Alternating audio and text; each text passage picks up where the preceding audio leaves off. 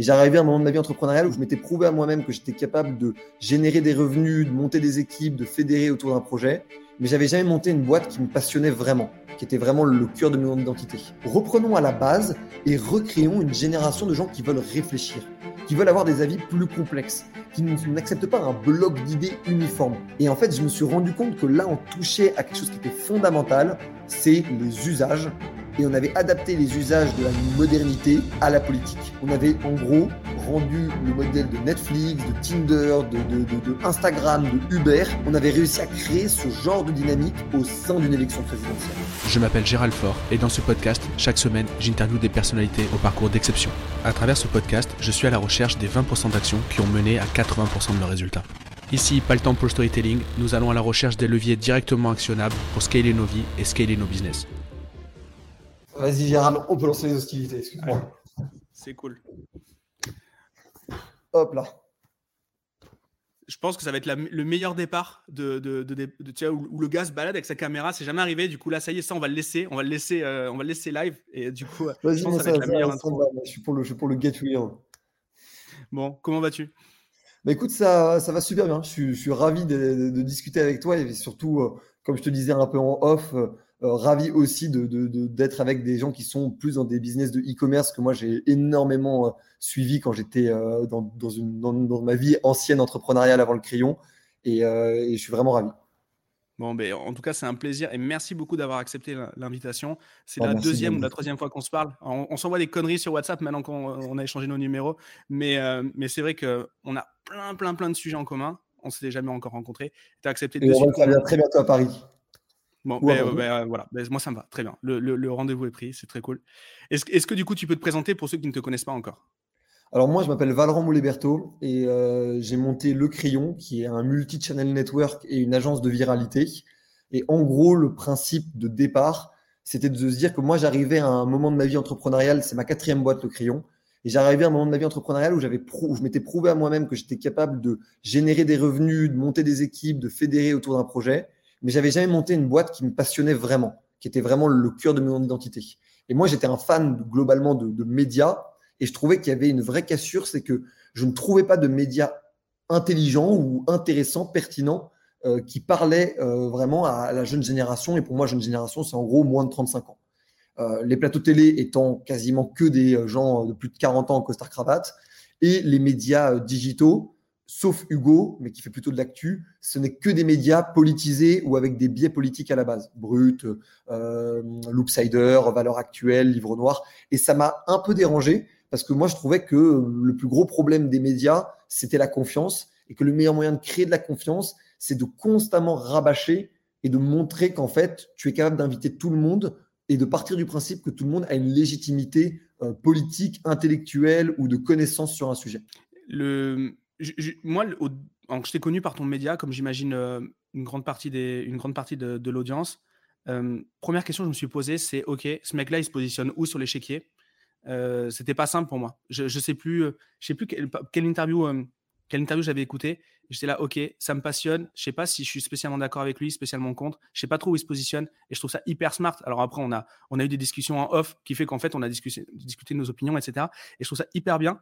Et tu me disais lors du premier appel que justement dans, ta, dans ton équipe, donc vous avez beaucoup de, enfin, vous parlez de phénomènes de société et de politique, mais à côté de ça, dans votre équipe, sans dire qui, qui, qui, de, enfin, qui est qui, mais vous avez un peu de tous les bords et, euh, et je trouve ça intéressant. En gros, je le résume souvent schématiquement, comme ça. De plus en plus, on commence à assumer et à le dire, mais globalement, euh, Sixtine, qui est aussi ma sœur, et moi, on est plutôt de droite, et euh, Jules et Antonin, qui sont nos deux autres associés, sont plutôt de gauche. Et en fait, euh, j'ai envie de dire, le, crayon tel qu'on le voit euh, à l'image, avec les invités, ressemble beaucoup en off au débat que nous on mène entre nous, où on n'est constamment pas d'accord et, on se hurle dessus et on adore ça en fait parce que on, fait ça avec énormément de bienveillance. Et le premier reproche qu'on nous a fait lié à ça, c'est que beaucoup de gens nous ont dit oui, mais en fait, vous prenez de la bienveillance dans un milieu politique, mais la politique, c'est de la violence, c'est pas des discussions de salon. C'est un, reproche qui est totalement légitime, qu'on qu'on entend, mais c'est un reproche avec lequel je suis pas d'accord. Et je suis pas d'accord pour une raison toute simple, c'est que les présidents qu'on a depuis 20-30 ans en France, globalement, c'est à peu près la même chose parce qu'entre Chirac, Sarkozy, Hollande et Macron, la différence politique et intellectuelle, voire même de background, est pas non plus énormissime. Donc, ok, c'est pas une discussion de salon, mais fondamentalement, pour l'instant, les non-discussions de salon, du coup, n'ont pas débouché à grand chose, si on me permet. Et quand on voit les débouchés politiques de la Convention citoyenne pour le climat, des gilets jaunes, de, de, la manifestation contre la réforme des retraites, que ce soit en 95 ou en 2011, en fait, elles ont débouché quand même franchement à pas grand-chose politiquement. Donc même les actions massives avec des centaines de milliers de citoyens, ça n'a pas donné grand-chose. Et donc du coup, moi, mon constat, c'est de dire, du coup, reprenons à la base et recréons une génération de gens qui veulent réfléchir, qui veulent avoir des avis plus complexes, qui n'acceptent pas un bloc d'idées uniforme, qui se disent, cette idée, elle est de droite, je la trouve intéressante, cette idée, elle est de gauche, je la trouve intéressante, et inversement. Et c'est ça, en fait, ce qu'on essaie de recréer, c'est de la nuance c'est en fait de recréer un petit peu de, de, volonté de se dire peut-être qu'il y a des bassins d'idées communes dans des blocs d'idées différents qu'on nous a vendus depuis qu'on est, depuis qu'on est gosse. Et c'est ça qu'on essaye, nous, de, de, de, démystifier. Tout ça en essayant d'inviter des gens les plus radicaux à gauche et aux plus radicaux à droite, en passant par tout type d'obédience et d'idéologie politique, sachant que ça ne nous empêche pas, nous, d'avoir un avis perso, que de plus en plus, d'ailleurs, on s'autorise à exprimer en public, mais qui, est un avis qui est toujours décorrélé de notre travail, pour le coup, mm. journalistique qu'on fait sur le crayon, même si pour le coup, je me considère peut-être celui qui me considère le moins comme un journaliste des, quatre fondateurs. Ok. Et, justement, ça te mord pas la langue de, Tu te mords pas la langue à certains moments? Ça doit être compliqué quand même. Franchement, euh, oui, mais pas tant que ça non plus, parce que la première chose, c'est que je me permets parfois de donner un peu mon avis en off avec les invités, donc ça me mord un peu la langue jusqu'à la fin de l'interview ou au début de l'interview mais aussi, je, je, je le dis sans prétention, mais c'est aussi une forme de grande humilité qu'on essaye d'avoir, d'écouter sincèrement ce que les invités qu'on a ont à dire. Parce que généralement, on invite des gens qui ont travaillé toute leur vie, même quand c'est une jeune vie, pour arriver à des conclusions politiques extrêmement profondes. Donc nous, j'ai envie de dire, même quand on n'est pas d'accord, on essaie de comprendre la racine intellectuelle des positions politiques ou sociétales.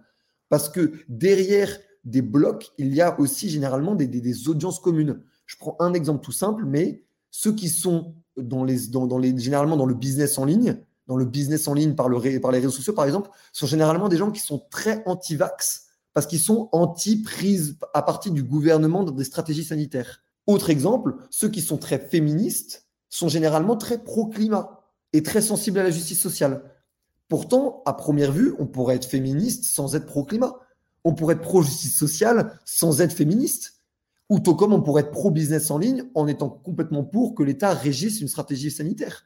Mais on se retrouve qu'il y a des points communs, parfois pas toujours liés. Nous, notre but, c'est de sortir ces points communs de bloc et d'essayer de raisonner sujet par sujet, expertise par expertise, et essayer de comprendre du coup les racines de ces positions intellectuelles. Ouais, une sorte de yin et de yang, mais euh, politique. C'est un peu ça. Mais, mais clairement, ça, me parle beaucoup ce que tu dis. Et, si je reviens sur un, une des premières phases que je t'ai dit quand on s'est parlé, je me rappelle, j'étais au téléphone, j'étais devant la Sorbonne. Et, euh, et on s'est appelé. Et je t'ai dit, moi, je fais partie de ceux qui ne votent pas. Et euh, j'ai téléchargé ton appli, tu vas en parler? et euh, j'écoute ton média. Et je pense que ton action va me faire revoter. Et là, tu m'as dit, wow, wow, wow. C'est. Enfin, c'était. Je dois pas être le premier à te le dire, mais en gros, c'était pas l'enjeu qu'il y avait derrière. Est-ce que ce truc-là, il a fallu l'assumer quand même, je pense. Ouais, et franchement, même moi, ça m'a un peu dépassé pour être très franc, parce que je suis pas du tout un pro-vote à la base. Euh, dans, ma racine euh, politique, idéologique, intellectuelle, je suis plutôt, euh, je suis plutôt un peu rebelle moi sur ces trucs-là. Je suis plutôt en disant, bah, quand il y a de l'abstention, c'est bien mérité pour l'offre politique qu'on a. Et en fait, là pour le coup, je dois faire mon mea je sais pas, mais je dois assumer que je me suis trompé dans ma propre conception des choses dans le sens où c'est mon ami Grégoire qui, du coup, euh, est le, le, on va dire le patron du projet Élise, qui m'a beaucoup tanné là-dessus en me disant Valran, c'est irresponsable de raisonner comme ça. Je comprends ton énervement, il est légitime, mais c'est irresponsable. Et j'irai pas donner de leçon de morale parce que je me suis toujours fait cette promesse. Jamais je ferai de leçon de morale. En revanche, aujourd'hui, ça me rend plutôt fier qu'on me dise ça. Alors qu'à l'époque, ça m'aurait presque interloqué. Je me serais peut-être dit, bah, je suis pas certain d'être la personne qui provoque ça, mais maintenant que tu le dis, bah, je l'assume, je, suis content qu'on me le dise, je suis content que ça soit vrai, et même moi, je me force à voter avec cet argument qui énerve un peu Grégoire, mais que même maintenant lui utilise un petit peu, qui est de si vous votez pas pour les gens que, que vous voulez élire, au moins votez contre les gens que vous ne voulez pas voir élire. Et là, tout d'un coup, quand on n'aime pas les politiques, ça devient tout de suite plus facile, en fait. Parce qu'il s'agit juste d'aller à l'inverse de celui que tu détestes le plus. C'est con ce que je veux dire, mais c'est finalement un raisonnement plutôt intuitif, mais qui permet de basculer le vote dans une obligation de pureté à un acte de, on va dire, de, de, signalement citoyen. De je ne veux pas d'un tel, donc je donne ma voix à un tel.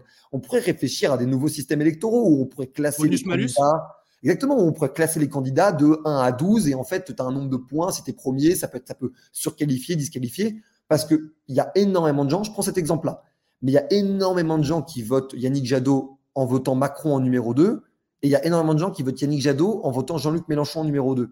Ces deux personnes-là sont totalement différentes. Tout comme il y a des gens qui votent Macron en 1 et Zemmour en 2. Il y a des gens qui votent Zemmour en, en 1 et Macron en 2, ou Zemmour en 1 et Marine Le Pen en 2. Ce ne sont pas les mêmes gens, en fait. Et je pense que ça créerait un peu plus de nuances et un peu plus de, de subtilité dans l'acte démocratique. C'est une piste de réflexion. Mais pour revenir sur le sujet du vote, moi, je suis, très en colère contre les politiques, très franchement. C'est aussi pour ça que j'ai créé le crayon. C'est que j'en avais marre, j'en avais marre d'entendre de la, de, la morale, c'est vraiment ce que c'est, de la morale de gens qui sont urbains, parisiens, plutôt bien payés, généralement sortant de très grandes écoles, et qui sont de plus en plus, enfin en tout cas j'en ai l'impression, déconnectés euh, plus que du réel, parce que c'est trop facile, ça veut tout rien dire, je dirais qu'ils sont déconnectés de beaucoup de bulles extrêmement massives de population française. Et moi, ça m'a beaucoup énervé. Je me suis toujours senti extrêmement sensible de gens qui sont à la campagne et qui ne comprennent pas le nouveau monde dans lequel on vit, de gens qui sont euh, dans les banlieues et qui ne comprennent pas pourquoi ils sont d'un côté utilisés politiquement comme un argument, de l'autre toujours les coupables de tout, de ceux qui sont dans les villes et qu'on accuse de vouloir faire avancer et progresser le pays technologiquement. Je trouve que ces bulles-là ne se parlent plus. Et notre but, c'était de créer un espace commun. C'est d'ailleurs, en vrai, je le pose là, mais une des raisons du fait que on fait beaucoup, beaucoup, beaucoup plus de vues qu'on a d'abonnés. Parce que pour s'abonner au crayon, c'est plus difficile parce que quand on est très militant à gauche, euh, au centre ou à droite, en fait, on n'est pas sûr de vouloir s'abonner au crayon parce qu'il va y avoir un contenu ou des invités qu'on déteste. Et nous, c'est ça la proposition de valeur. C'est vous serez toujours remué et, et, défié dans vos idées. Mmh. Il y aura toujours cette volonté d'aller plus loin que le, le, parti pris facile du bloc monolithique qu'on te vend euh, euh, politiquement. Quoi. Et, du coup, peut-être que ton avatar, l'avatar de ta chaîne, c'est plus moi, le gars qui prend des idées un peu partout et qui vote pas et qui mais qui veut qui s'y intéresse, mais voilà, qui, je ne vote pas par désintérêt, mais juste parce que je, je trouve pas mon je trouve pas mon compte. Mais tu as, euh, complètement raison. C'est un des, un des profils types qu'on retrouve le plus souvent. Et d'ailleurs, ça m'a, je l'ai vu parce que, parce que je vais t'expliquer, raconter la petite anecdote, ça va te faire marrer. C'est les gens qui sont sur les réseaux sociaux, généralement plutôt business, mais avec en fait suffisamment d'intérêt de, pour la chose politique et publique pour en fait vouloir réfléchir au-delà du business, qui sont pas, on veut dire, des gens qui ne sont pas que pro-fric. Mmh. Et fondamentalement, ces gens-là trouvent un intérêt énorme à changer de discours et à trouver un discours plus offensif sur les médias, un discours de, de, bienveillance et de contradiction. Et je te prends la petite anecdote. Euh, on a interviewé Manoa de Fortumedia, qui est euh, un, compte Instagram qui fait des business en ligne. Et en fait, c'est lui qui, à la base, nous a contacté parce qu'il adore le crayon. Et j'ai compris là qu'on était en train, j'étais en train de, toucher une audience que je réalisais pas. C'est quand, après avoir reçu Manoa, je sais pas, la semaine d'après, Objectif Billionnaire, qui est le fameux compte sur Instagram de motivation, de business et tout ça, a publié une vidéo, du, un extrait d'une vidéo du crayon d'un ancien résistant qui est une des vidéos qui, a fait, qui ont fait le moins de vues sur nos réseaux sociaux. Je pense qu'on a dû faire peut-être 25 ou 30 000 vues sur tous nos réseaux sociaux. C'est une des plus faibles, vraiment. Et il est allé à la 18e minute de la vidéo pour trouver le bon extrait. Donc, en fait, en clair, c'est un abonné. Quoi, en fait. C'est un abonné qui regarde nos vidéos. Et donc, le fait de me dire que Objectif Billionnaire, avec un tel, euh, euh, une telle audience, en fait, euh, suit le crayon, c'est qu'en fait, on a réussi à craquer le code de ceux qui ne voulaient plus s'y intéresser parce qu'on leur rabâche des choses qui ne leur parlent pas. Nous, notre but, c'est de faire de la, de, enfin, la, branche politique et société du crayon, c'est de faire du débat citoyen. C'est de revenir aux fondamentaux, revenir à la discussion que de l'énarque jusqu'au, jusque, jusque, ouais, exactement, jusqu'à l'ouvrier, ouais, exactement, comprennent et en fait, et en fait presque virtuellement envie de s'asseoir tous les deux à la table pour discuter des projets du pays. Parce mmh. que selon ma vision des choses, elle est certes un peu, elle est parfois taxée de populiste, mais c'est ça la démocratie. Mmh. Mais je, waouh, mais euh, chapeau en tout cas parce que moi j'étais loin, j'étais loin et tu m'as ramené, tu m'as ramené avec tes, avec tes associés sur le, ça me fait vraiment plaisir, Gérald. Hein. C'est un, des, un des trucs qui me rend le plus fier, même si à la base, c'est vrai que tu n'es pas le premier à me l'avoir dit, euh, notamment depuis qu'on a, depuis qu'on a lancé Elise. Mais je ne savais pas trop comment le prendre. Moi, j'étais, j'ai l'impression que je trahissais un peu ma, mon moi rebelle de, de quand j'avais 15 ans, 18 euh, ans, tu vois. Mais en fait, euh, peut-être que c'est peut-être que c'est aussi le fait de grandir, tu vois. Possible. Mais du coup, est-ce que tu peux nous, nous parler d'Elise? C'était le prochain point que je voulais aborder. Tout au début de l'interview, je, je veux parler des enjeux pour moi, Elise, de, tous mes invités, j'ai eu que des gens, euh, que des gens hyper cool en termes d'enjeux. C'est le truc qui, enfin, on parle pas de la même chose. là, on parle de, quelque chose d'ultra important. En vrai, en vrai, ça nous a, ça nous a un peu échappé, pour être très franc. En gros, la, la, racine du projet, c'est Greg et François qui étaient en train de plancher sur une solution pour euh, avoir les programmes au même endroit. De se dire, on ne devrait pas avoir programme candidat par candidat, mais on devrait les avoir tous au même endroit. Et après, Greg me pitch le projet à une soirée qu'on a fait après une conférence. Euh, qu'on avait organisé à la Sorbonne avec le crayon. Et, euh, et, je lui dis, mec, c'est énorme. C'est énorme, il faut absolument travailler dessus. On s'est pris un café le, lendemain matin euh, pour en discuter. Et après, on a, on a travaillé sur tout le projet. Il y avait l'équipe des bénévoles, des engagés qui a fait un travail formidable dessus. Et on a été rejoint très rapidement après aussi par Gaspard, qui, était un, qui est un de mes amis et qui, depuis encore plus, un de mes amis. Et en fait, on a monté ce projet à la base en sachant pas trop ce qu'on faisait, en sachant pas trop si on allait en faire un projet euh, en mode entreprise, un projet citoyen, tout ce que tu veux. Finalement, on a décidé de ne pas gagner d'argent sur ce projet-là pour essayer de donner confiance vraiment dans cet outil jusqu'au bout et d'en faire une, une civic tech, une réelle civic tech. Et à la base, on s'était dit, bon, peut-être que 1 million de téléchargements d'ici le premier tour, ça sera incroyable. Et aujourd'hui, on à 2,8 millions de téléchargements. Euh, avec une acquisition, folle, et enfin, ça, a été, ça incroyable, et un nombre de messages. Moi, globalement, avec le crayon, sur mes différents réseaux sociaux, sur 4-5 réseaux sociaux différents, je reçois une quinzaine, une vingtaine de messages par jour par réseau social, à peu près. Je n'ai pas le temps de tous les traiter, mais globalement, c'est vrai ça. Quand on était au, plus chaud de la période de l'Élise, je recevais une centaine par jour par réseaux sociaux. C'était, c'était insane, mais, du message de critique au message d'idées d'amélioration jusqu'au message juste de remerciements et de félicitations, tu vois. Il y avait de tout. Et en fait, je me suis rendu compte que là, on touchait à quelque chose qui était fondamental, c'est les usages. Et on avait adapté les usages de la modernité à la politique. On avait en gros rendu le modèle de Netflix, de Tinder, de, de, de Instagram, de Uber. On avait réussi à créer ce genre de dynamique au sein d'une élection présidentielle. Et je me suis rendu compte, surtout en faisant ça, que beaucoup de gens y étaient réfractaires alors même qu'ils utilisent Netflix, Tinder, Uber, Instagram. Et là, je me suis dit, tu touches au sacré en fait. C'est ça le sujet. Le hmm. sujet, c'est qu'en fait, aujourd'hui, on voit chacune des révolutions comme indépendantes les unes des autres. On a l'impression que Uber, Netflix, Instagram et euh, Tinder, ça n'a pas de lien. Alors que fondamentalement, c'est la même chose. C'est en fait des changements de paradigme, des changements d'usage. Et il fallait un moment ou un autre que la politique se mette à la page. On est ravis de, que ce soit nous qui, qui, ont réussi à le faire, mais j'espère qu'il y aura d'autres initiatives dans lesquelles je serai ou dans lesquelles je ne serai pas, qui permettront de, de, de continuer en fait ce, flambeau d'un renouveau euh, démocratique. Et, Notamment euh, parce que beaucoup de gens qui ont critiqué l'appli sont des gens qui sont des grands connaisseurs en politique. Et donc je dis bah oui, mais en fait c'est pas à vous qu'on s'adresse en mm. fait on s'adresse aux gens qui n'y comprennent plus rien. Et il y en a beaucoup. Et à qui la faute? À eux, aux politiques, aux médias? On s'en fout, c'est même pas le sujet. Juste, venez, on essaie de trouver une solution. C'est un constat, on trouve une solution, on avance. Et, est-ce que vous avez été taxé de d'intention de, de, de, manipulation des foules, tout ça, ou est-ce que ça n'a jamais été un sujet? Ça a été un micro-sujet, mais surtout dans des sphères journalistiques ou des sphères d'extrême gauche, parce que c'est euh, la France Insoumise qui, a, qui, a les, qui ont les premiers euh, euh, tirer le drapeau là-dessus, c'est qu'en fait, quand tu swipais 100% pour ou 100% contre, de, auprès de toutes les propositions, tu te retrouvais à avoir Emmanuel Macron en premier, Anne Hidalgo en deuxième et Yannick Jadot en troisième. Ce qui n'est pas un ordre alphabétique et qui n'est pas non plus un ordre de sondage, qui, est, qui n'a un ordre qui n'a l'air d'avoir aucun sens de l'extérieur.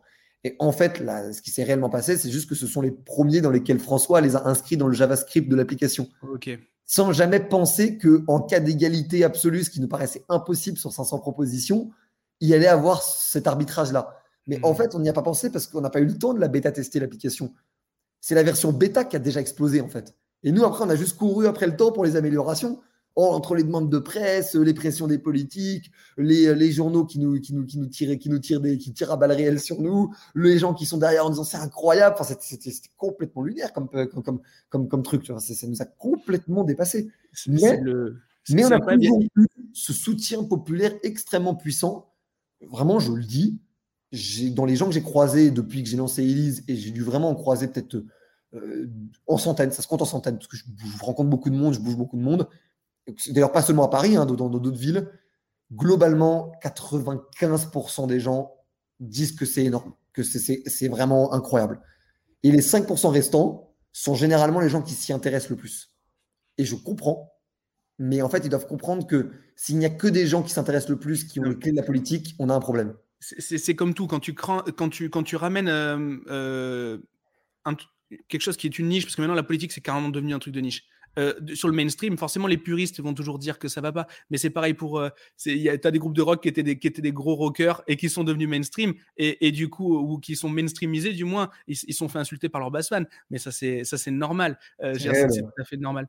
Mais du coup, tu te rends compte que. Guns, Guns, N' Roses avec Appetite for Destruction. Bah, peut-être, par exemple. Tu vois, voilà, j'ai pas le, j'ai pas le, je sais pas si eux en particulier, mais euh, mais ouais, mais clairement le le est-ce que tu te rends parmi les gens qui nous écoutent, en gros, il y a beaucoup de gens qui sont en train de lancer des projets. Euh, ça, c'est quand même, euh, euh, voilà. moi, je bah, il, faut très, il, faut très, bien te suivre dans ce cas. Mais ben, voilà, bon, je sais pas. En tout cas, ils, sont là et je les remercie. Mais, mais le, le, il y en a plein qui cherchent un product market fit, qui, qui cherchent à lancer quelque chose pour développer une boîte. si admettons, et ensuite après, j'aimerais qu'on parle des autres activités du crayon. si admettons, tu devais retirer les 20-80 du buzz qu'il y a eu derrière Elise, pour que les gens qui ont eu. vous, c'est un projet que vous monétisez pas ou peu ou pas non, on, aurait pu, on aurait pu. On s'est refusé à le faire par souci de confiance et aussi parce qu'on voulait vraiment que les 5% qui nous critiquaient nous rejoignent. Ouais. Parce que pour nous, la démocratie, c'est 100%. C'est non négociable. Bah, mais si on avait eu 100%, peut-être qu'on aurait essayé de le monétiser pour en faire quelque chose, pour l'emmener à une, à une autre échelle. Mais notre mmh. priorité, c'est de faire en sorte que tout le monde y adhère. Mais du coup, il y a plein de gens qui veulent lancer un, un, produit, le monétiser si admettons, on, fait un petit débrief de ce qui a fait le buzz d'Elise et qu'on arrive à en tirer le 20-80, comment tu peux l'identifier? La première chose, et je veux le dire parce que j'ai évidemment quelques clés que je vais essayer de partager, mais la première chose, c'est de dire que Elise, c'est un product market fit trouvé avant aucune phase de bêta test, ce qui est extrêmement rare. Et ça, faut vraiment que tout le monde le garde à l'esprit. Ce qui s'est passé sur Elise, on peut le retenter nous-mêmes dix fois, on réussira pas dix fois sur le même projet, on réussira pas dix fois. Parce qu'en en fait, c'est certaines fois, il y, a des, il, y a des, il y a juste des trucs magiques qui se passent. C'est le bon projet, exécuté de la bonne manière, au bon moment. Ça arrive. En revanche, il y a quand même des choses que j'ai remarquées. Et moi, c'est une des choses qu'on fait avec le crayon dans la boîte de viralité, dont on parlera un peu, un peu après. C'est que c'est la question de la viralité endogène de l'application. La raison pour laquelle Elise, ça défie toute concurrence et ça écrase toute concurrence, et je le dis même très euh, offensivement, je le pense, c'est grâce au classement. Parce que le classement fait que quand tu es dans une pièce où il y a une personne qui a Elise et huit personnes qui n'ont pas Elise, les huit personnes à la fin de la soirée ont téléchargé Elise. Parce que le classement devient un sujet social. C'est quoi ton classement? C'est quoi mon classement? Ah, t'as lui en numéro 1, ah, t'as elle en numéro 4, ah, non, non, non. Et ça, fondamentalement, ça fait que le produit, le, projet se partage sans qu'on ait rien à y faire, sans qu'on ait rien à faire, en fait. Parce que la viralité est endogène, c'est de l'UI et de l'UX, c'est de, de l'expérience utilisateur et de, de l'intelligence utilisateur, en fait. C'est les fonctionnalités, c'est le, le template et tout. Et pourquoi ce classement-là est si important? Parce que le nombre de screenshots et de, balancer ça dans des conversations de groupe, de famille, de potes, de fac, de travail et tout, à mon avis, ça se compte en centaines de milliers le nombre de partages qu'il y a eu comme ça. Et donc, du coup, le conseil que je donnerais, c'est la première clé, j'en donnerai une deuxième après, c'est la première clé, c'est réfléchissez à, quand vous êtes en B2C, à des fonctionnalités ou à des, à des, ouais, à des fonctionnalités qui sont virales endogènement, qui sont des choses que les gens ont envie de partager. Typiquement, si vous montez une application humoristique, réussissez à mettre une blague suffisamment drôle pour que les gens vont screenshot la blague avec votre nom de l'appli au milieu et qui vont la relayer sur les réseaux sociaux. C'est votre meilleure chance de créer une viralité endogène, c'est-à-dire une acquisition qui vous coûte zéro. Ça, c'est la première clé. La deuxième clé, c'est de bon, ça, ça n'a pas non plus été tant que ça fait sur Elise parce que ça a pris un peu tout seul, mais c'est de découper par phase. Phase 1, le bêta tester et faire les retours. Phase 2, le montrer à une audience très précise qui est notre audience instinctive. Phase 3, tirer les conclusions de ça pour pondre le produit qu'on estime le plus parfait et le distribuer massivement. Une fois qu'il est distribué massivement, là, vous arrivez à la phase clé, qui est de la phase 3 à la phase 4, c'est vous avez eu le retour d'un très grand nombre de personnes, trier les bons et les mauvais retours, trier le déclaratif, c'est-à-dire ce que les gens vont dire qu'ils aimeraient avoir, et l'instinctif, c'est-à-dire ce que les gens veulent vraiment avoir. Et une fois que vous avez trouvé ça, vous basculez en phase 4 sur les bonnes verticales et vous faites sauter la banque. Mais c'est ça, en gros, le, les, étapes dans lesquelles il faut le faire. Et nous, c'est ça qu'on fait avec énormément de nos clients pour rendre viral leur projet. C'est-à-dire que d'abord, il y a toujours un mois ou deux d'itération. C'est généralement là où le service client doit être le plus compétent. Mmh. Parce que là, pour le coup, nous, ça nous arrive qu'il y ait des clients qui nous disent Ouais, mais euh, ça fait trois semaines qu'on bosse ensemble, je vois pas les résultats. Et je comprends, ils voient pas les résultats. Mais c'est parce qu'en fait, on est en train de trouver le bon, la bonne martingale. Et généralement, ça met jamais plus de deux mois, on trouve la bonne martingale, et là, c'est comme, euh, c'est comme, euh, après, c'est magique, quoi. C'est-à-dire que tu as compris à qui tu parlais et comment fallait leur parler, et ton truc, ils s'envole. Hmm. Et avec des coups d'acc qui dégringolent, avec des coups d'acquisition qui dégringolent. J'ai fait récemment une masterclass sur le lean management. Euh, il y a beaucoup de sujets que tu reprends là qui, sont, qui concernent le lean sur l'itération, etc. C'est vrai que vous n'avez pas eu euh, l'occasion de faire le MVP et de le pousser, mais, euh, mais c'est vrai que c'est tellement rare, c'est tellement, tellement incroyable. Moi, à titre perso, hein, je vois des projets tous les jours. C'est la première fois que j'entends parler d'un truc qui pète autant, aussi vite et du premier coup. Donc, bah, pareil, moi, j'ai jamais vécu ça dans ma vie. Hein. C'est pas la norme. On a, mais en vrai, quand on réalise, on a 10 fois plus de téléchargements sur Elise qu'on a d'abonnés sur le crayon. Hmm. Alors que le crayon, ça fait deux ans qu'on bosse dessus nuit et jour, tu vois. Et, même moi, ça, me rend humble sur ce que je savais sur le crayon et ça me pousse à réfléchir, à me dire comment on peut s'inspirer aussi de ça pour réussir à être plus viral, à créer une meilleure acquisition et tout. Hmm. Et, alors, avant de revenir sur la partie, euh, la partie euh, euh, agence de viralité, vous, accompagnez des gens à faire du buzz, vous accompagnez des gens à faire de la, à faire de la viralité?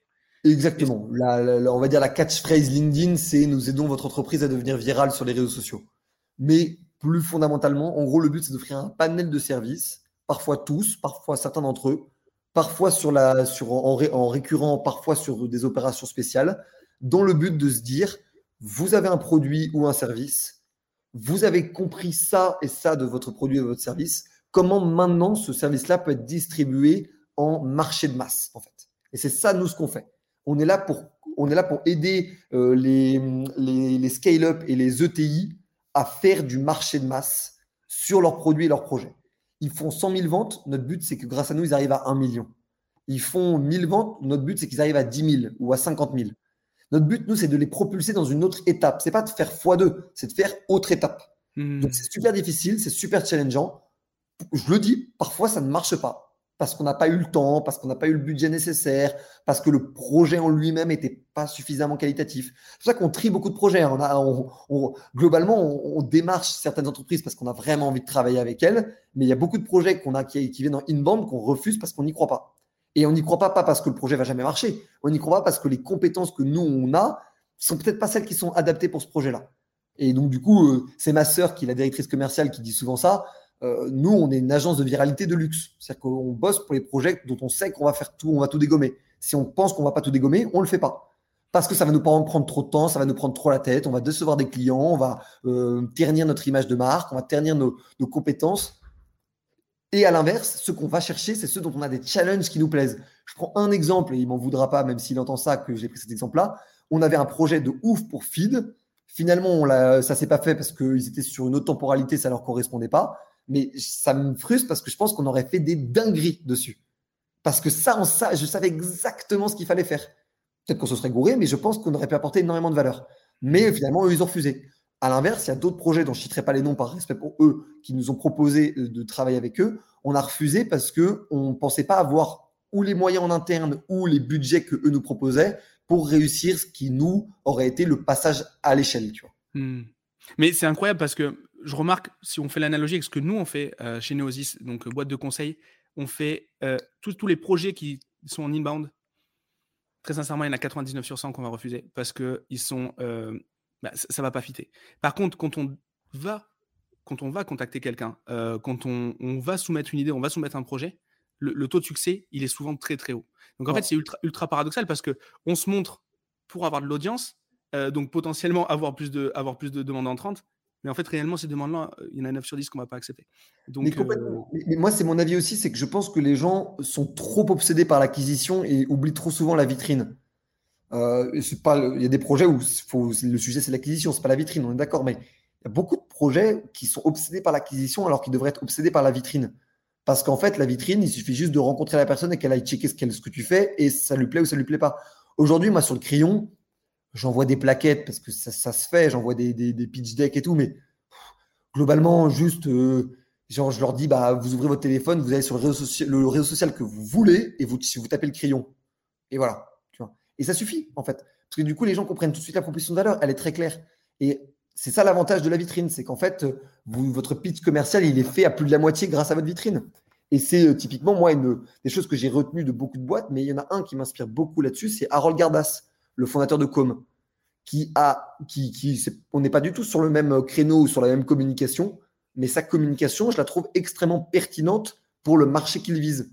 En revanche, beaucoup de gens pensent que son sujet avec Com, c'est de l'acquisition inbound, mais en fait, c'est même en outbound, je pense, que lui sera super compétent parce que sa preuve sociale est extrêmement forte. Mmh. Ok, ok. Mais je. Ok bah c'est hyper, hyper intéressant. Et donc, la typologie de client, tu parlais de feed tout à l'heure, euh, mais en gros, c'est quelle typologie de boîte à, quelle étape il faut qu'elle soit pour arriver chez vous et être dans les meilleures conditions pour, euh, Nous, il y, a globalement il y a trois types de trois types de, de, boîtes ou de boîtes dans leur temporalité qui vraiment nous intéressent. Le premier et le plus évident, c'est une boîte qui a une preuve de concept, une proof of concept, qui vient de lever des fonds et a besoin de partir en grosse, grosse campagne d'acquisition et notoriété. Ça, c'est le cadre, le, cas le plus facile, le plus, le plus facilement identifiable. Le deuxième cas, c'est euh, une boîte, plutôt une scale-up ou une, ETI, une boîte bien installée, qui est en train de développer toute sa partie des réseaux sociaux, qui est quelque chose qu'ils avaient négligé. Et la troisième type de boîte, c'est toujours des ETI et des, et des scale-up, mais plutôt des boîtes qui sont pas trop mauvaises sur les réseaux sociaux, mais qui exploitent le filon, selon nous, de mauvaise manière ou pas dans le message qui, selon nous, est celui qui est le cœur même. Et souvent, c'est un truc qu'on dit, mais si vous voulez comprendre ce que vous apportez à vos clients, posez-leur la question. Ne spéculez pas. Parce parfois, la réponse va vous surprendre. La réponse va vous surprendre. Mais en gros, le truc là-dedans, c'est que beaucoup de clients bossent avec vous pour des raisons différentes de ce que vous pensez que la valeur que vous leur apportez. Et donc, du coup, dans ces logiques-là, il y a même vous, en tant que consommateur ou spectateur d'une boîte, vous avez potentiellement mieux compris ce qui va toucher beaucoup de monde que la boîte en elle-même. Parce que la boîte, elle a la tête dans le guidon, elle a 3-4 funnels d'acquisition sur 3-4 types de marchés différents. Elle ne suit plus exactement ce qu'elle fait. Elle est plus capable de vraiment avoir une clairvoyance là-dessus. Et c'est là que nous, on intervient comme des évidences parce qu'on a une culture réseaux sociaux hors du commun. On connaît tous les réseaux sociaux. On les connaît, on les maîtrise tous. Et qu'on a en plus une maîtrise du fond des réseaux sociaux parce que dans les quatre fondateurs plus dans l'équipe, on suit tous des types de créateurs différents, que ce soit dans l'humour, dans la connaissance, dans, le business, dans, la musique, dans, le, sport. Et donc en fait, on, a cette conception-là qui nous permet d'être extrêmement percutant et pertinent quand on est en, en rendez-vous client, quand on fait de la stratégie pour eux, quand on fait du consulting, quand on fait parfois des projets plus ambitieux. Et je prends l'exemple de Feed je pense avoir capté une identité de feed que selon leur communication publique, à mon avis, eux n'axent pas assez là-dessus. Et je pense que s'ils axaient là-dessus, ils auraient une notoriété encore plus grande et encore mm. plus euh, euh, incontournable. Mais c'est mon avis. Eux ne le partagent pas ou c'était pas leur temporalité. Et ça, moi, je sais même pas que je respecte, c'est que je comprends complètement. J'espère juste qu'ils vont continuer à faire du bon taf et à continuer de, de, de, avec, euh, avec notamment le, self-branding d'Anthony, continuer de faire passer ce message de, conquête, d'ambition, de, de, d'arrêter la pudeur en fait qu'ont certaines personnes à, afficher une, volonté de faire des grandes choses quoi.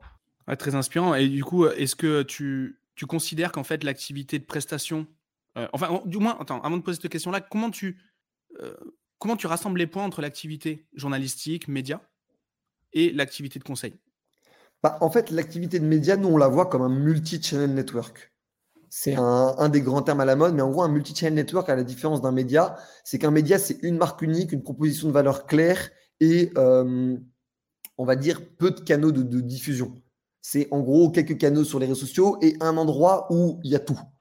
Nous, notre but, c'est qu'il y ait des verticales différentes. Aujourd'hui, on a trois branches dans le crayon. La branche politique, société et débat, qui est celle pour laquelle on est le plus connu.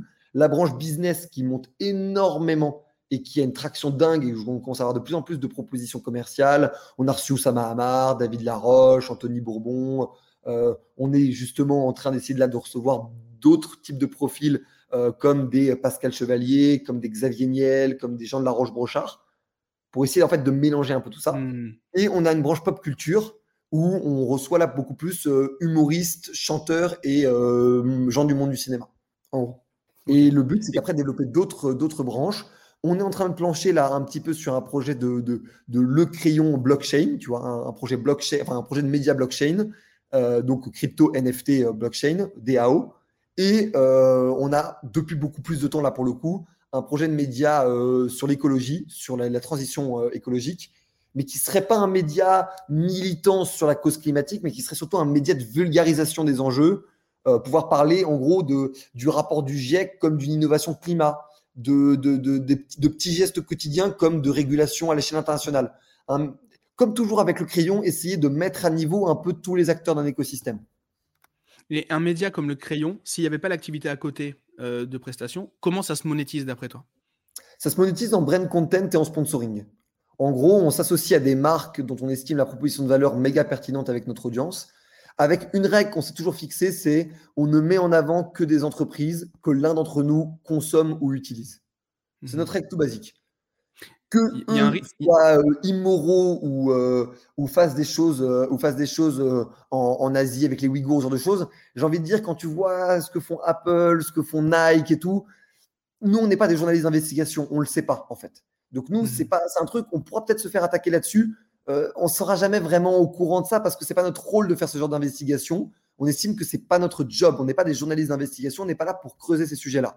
Donc, on fera des mea culpa. On arrêtera de travailler avec ces marques quand elles seront exposées. Tant qu'elles ne le sont pas, nous, on est des consommateurs lambda qui mettons en avant des choses qu'on consomme. Et on est très à l'aise avec ça. Mais c'est aujourd'hui que 20% de notre chiffre d'affaires, 25% de notre chiffre d'affaires, le média.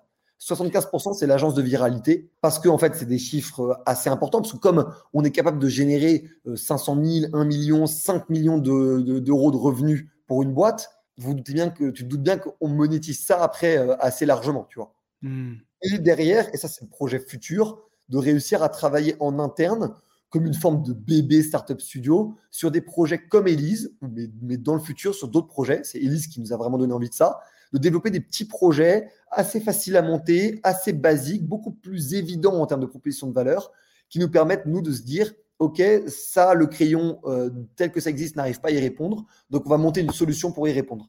Et là, ce sera probablement en collaboration avec des gens. Donc, je fais un appel pour ceux qui nous écoutent. Si jamais il y a des projets un peu dingues que vous voulez monter qui sont simples à monter, ça c'est le plus important dans notre, dans notre choix. Si les projets sont simples et rapides à monter, n'hésitez pas à m'envoyer un petit message sur LinkedIn ou sur Insta, on peut en discuter c'est très, très, clair, le message est passé. On mettra tous les liens euh, juste en dessous. Euh, si, jamais, euh, si jamais tu devais repartir en arrière sur la création de, tout ton écosystème, que ce soit le média ou que ce soit la, boîte, de, la boîte de conseil, soit un grand enseignement, soit un truc que tu ferais différemment, tu choisirais, tu choisirais quel sujet? C'est peut-être pas le truc le plus important que je peux apporter comme valeur, mais c'est en tout cas le truc qui a été le plus douloureux pour moi c'est euh, je serais beaucoup plus, euh, je créerais beaucoup plus les choses par vertical. J'ai compris qu'aujourd'hui les gens sont beaucoup plus sur des bassins d'intérêt euh, que sur des projets globaux. Un projet comme Brut est très rare, en fait. On se rend pas compte, mais un projet comme Brut qui arrive à lier autant de sujets différents, c'est assez rare. De plus en plus, les gens s'abonnent et restent sur des choses spécialisées, sur des choses qu'ils comprennent, qu'ils comprennent dans le sens de qui les intéressent à chaque fois. Et c'est très difficile, parce qu'au début, le crayon, il y avait la branche business et la branche pop culture étaient au sein même du crayon euh, média politique société. Donc en fait, ça créait des disparates de vues trop grands et ça réduisait euh, la croissance des abonnés. Donc en fait, on a séparé les branches le jour où un de mes très bons amis qui s'appelle Adrien, s'il nous écoute, euh, je l'embrasse, et il m'a dit, j'adore le crayon. Je regarde pas les trucs culture, pas pop culture, mais je regarde les trucs business et les trucs politique société. Mais je sais pas comment le vendre à un pote. Et il m'a dit ça le soir même. J'appelle Antonin et je dis Anto, on arrête de publier toutes les vidéos business et, euh, pop culture. On les coffre et on les relâche quand on a lancé les branches. Ça, mhm. c'est pas possible. Ça, c'est ça, c'est le red flag, c'est black flag, c'est drapeau noir. Là, il y a un gros problème. super enseignement parce qu'on dit toujours dans une boîte une offre, euh, un système de monétisation, un avatar client, mais ça marche également dans dans, dans, dans, euh, dans les médias, dans les audiences, dans le contenu. Quitte à après réunir plus globalement ces trucs-là, faire de l'awareness sur le fait que le crayon, c'est pas que business ou que pop culture ou que politique société, mais c'est un tout. Pour ça d'ailleurs que toutes nos branches s'appellent le crayon. C'est parce que ou, ou peut-être qu'on enlèvera le crayon, mais on gardera le logo qui sera le même. On veut vraiment absolument garder cette identité auprès des gens. C'est hyper important pour nous. Deux, c'est le même média. C'est la mmh. même qualité de traitement de l'information, c'est la même volonté de réflexion, c'est la même volonté de contradiction, c'est la même volonté de mise à niveau de différents acteurs d'un même écosystème. C'est la même volonté. En revanche, euh, celui qui s'en fout complètement de la pop culture, j'ai pas envie que sur son canal il se retrouve avec ça alors que lui il était là pour de la politique et du débat. Mmh. Ou que quelqu'un qui est là pour du business se retrouve à entendre parler de climat alors qu'en fait c'est pas son sujet. Clairement, c'est pas bon pour l'algo, c'est pas bon non plus pour l'humain, donc euh, non clairement. Et, du coup, la suite pour le crayon, pour toi, c'est quoi? Prochaine étape J'ai envie de dire euh, en développer le plus de vertical possible. Moi, j'ai tellement de sujets qui me passionnent, j'ai tellement envie de vulgariser tellement de trucs. Il y a tellement de choses incroyables qui se passent aujourd'hui dans le monde. Et de choses incroyables en bien et en mal. Juste vraiment incroyables dans le sens littéral, de choses qu'on n'y aurait pas cru il y, a, il, y a, il y a 5 ans ou il y a 10 ans. En termes d'innovation, en termes de géopolitique et de géostratégie, en termes de crise climatique, qui est un méga putain de sujet, bordel de merde, tu vois il se passe des choses complètement dingues, des défis à relever qui sont fous. Moi, j'aimerais qu'on aborde ça avec euh, une forme de, sourire un peu maso, d'ambition de les relever, ces challenges-là, ces mmh. défis-là. Et c'est ça, moi, ce que j'ai envie d'apporter. Et c'est pour ça que j'ai envie de traiter le maximum de sujets. C'est juste que chaque chose en son temps, il faut d'abord construire des audiences solides sur chacune des verticales avant de se, trop se diversifier. Sinon, on risque de s'y perdre. Mais mmh, nous, on est totalement bootstrap. On n'a pas levé le, on pas levé le, moindre euro et pour l'instant, c'est pas au programme. Mais si un jour on lève, c'est pour faire ça. Si un jour on lève, c'est pour développer 15 verticales, 20 verticales. Pourquoi? D'ailleurs, pourquoi? Parce qu'on pourrait se dire, en fait, euh, reste sur tes trucs. Parce que je crois qu'il y a tellement de sujets que nous, on aurait la capacité de rendre grand public, qui sont aujourd'hui traités par des gens trop spécialisés pour se mettre dans la peau d'un newbie, en fait. Newbie, c'est le terme un peu geek pour dire euh, un, nouvel acteur. Un non-averti, exactement, un, non-initié. On, a, on a compris. Merci beaucoup en tout cas euh, pour ton énergie, c'est incroyable. Tu me mets la patate à chaque fois qu'on se parle et là d'autant plus. En termes de vision, tu, nous mets une session, tu nous mets une session, il n'y a rien qui te fait peur. J'ai appris beaucoup de trucs, j'ai beaucoup d'introspection après cet épisode. non mais j'ai fait, tu sais que j'ai fait un TEDx en freestyle là vendredi dernier. J'étais hyper fier de moi. Sur, quel, sur, quelle, sur quelle thématique? Bah, Je savais pas trop, mais en gros, c'était comment prendre le pouvoir par l'entrepreneuriat. Et, euh, euh, et, en gros, j'ai décidé de ne pas l'écrire. J'ai décidé de ne pas le préparer et de débarquer en total freestyle. Et, euh, et c'était quelque chose, ça a été totalement transcendant. Ça m'a reconnecté à mon identité profonde, de, de, comme je te disais tout à l'heure, un peu de, rebelle, de, de mec qui, qui, qui, est jamais content, qui a toujours envie de trouver une autre solution que celle qui existe. Parce que, à force de contrats, de deals, de, tu sais, de la position de chef d'entreprise que tu connais très bien, parfois tu perds un peu ton identité devant le poids des responsabilités. Et là, ça m'a totalement reboosté en mode, bah, en fait, c'est ça mon cœur de mon identité. C'est, c'est le risque pris de, du ridicule de ne pas avoir préparé son speech devant, euh, je sais pas, une, centaine de, de, personnes. En plus, diffusé sur la chaîne TEDx à 32 millions d'abonnés et tout ce que tu veux, tu vois. Et je suis, je suis hyper fier de l'avoir fait en, en freestyle et d'avoir aussi bien géré, parce qu'on verra, ça se trouve c'est nul à chier, ça se trouve juste je m'en souviens mal, mais je pourrais pas te le refaire le speech. Il était, il était d'une certaine manière un peu unique, tu vois. Je, je pourrais pas. Te... C'est, il, me tarde, de voir, mais je te fais confiance. Je suis sûr que ça va être, ça va être un carton. Si c'est sorti, attends, on mettra le lien également dessous euh, pour, pour que les gens puissent voir. Euh, en tout cas, merci beaucoup d'avoir accepté l'invitation. Euh, merci il y aurait plein de sujets à traiter, euh, mais tu es un peu pris par le temps, tu me l'avais dit avant qu'on démarre. Donc, ouais, j'ai, un ami date qui est à la maison là. Bon, ben, ben passe le bonjour, je sais pas qui c'est, mais voilà. Et je te dis, je te dis à très bientôt. Euh, et en tout cas, merci beaucoup, c'était hyper. À très bientôt. Et quand l'un de, l'un de nous deux est dans la ville de l'autre, on s'envoie direct un message. Avec grand plaisir. On n'est pas loin, on est qu'à deux heures de, deux heures de TGV. On met tous les liens juste en dessous, tu les as dit tout à l'heure. Et, puis, euh, et puis voilà. merci beaucoup pour l'invite, hein, ça fait super plaisir. C'est, vraiment c'est un excellent moment. Avec plaisir. Ciao, ciao.